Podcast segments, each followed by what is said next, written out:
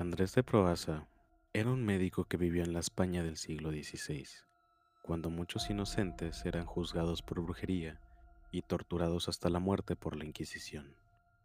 Aquellos eran tiempos oscuros y muy turbulentos. Desde niño, Andrés había tenido fascinación por la anatomía humana. Ansiaba convertirse en un gran médico y hacer una fortuna curando enfermedades de la gente. Por desgracia, su época no era la mejor para apelar a la medicina, ya que la población en general era muy supersticiosa y hacía más caso a la iglesia que a los médicos o a los hombres de ciencia. Cegado por su ambición, Andrés decidió hacer un pacto con el diablo para asegurarse del éxito. Por medio de artes ocultas, practicó una invocación que le permitió pedir ayuda al maligno.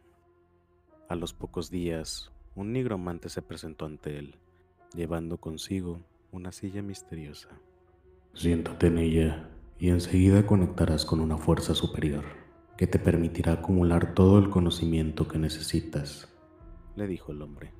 Recuerda que solo puede ser usada por un médico, pues cualquier otra persona que se siente en ella morirá al cabo de tres días.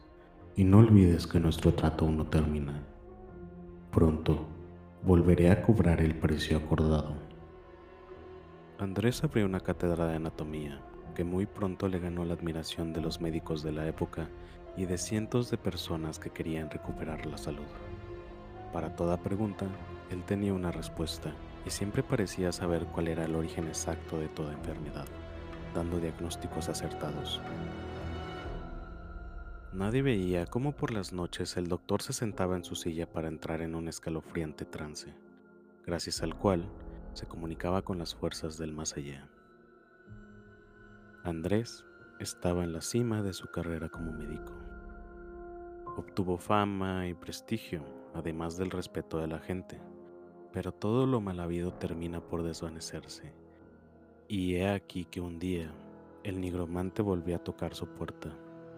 Había llegado la hora de pagar. El desconocido le exigió un sacrificio para saldar la deuda que había contraído. Poco después, un niño pequeño desapareció en las cercanías del domicilio de Andrés, y las autoridades se pusieron a buscarlo, con mucho esfuerzo.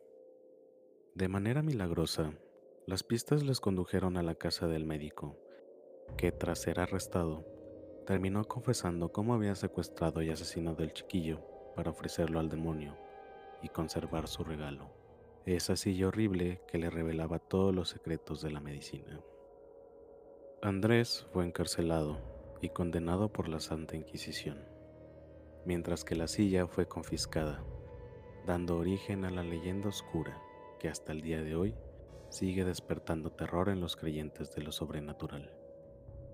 Actualmente permanece conservada dentro del Museo Providencial de Valladolid, y aunque hemos dejado muy atrás el tiempo de los cuentos y las supersticiones, lo cierto es que desde entonces, nadie se ha vuelto a sentar en aquella silla para comprobar si la maldición sigue vigente.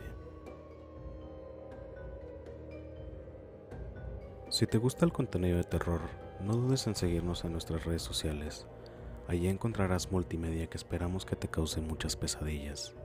Yo fui Luis, de Pesadillas Psicógenas, y les deseo dulces sueños.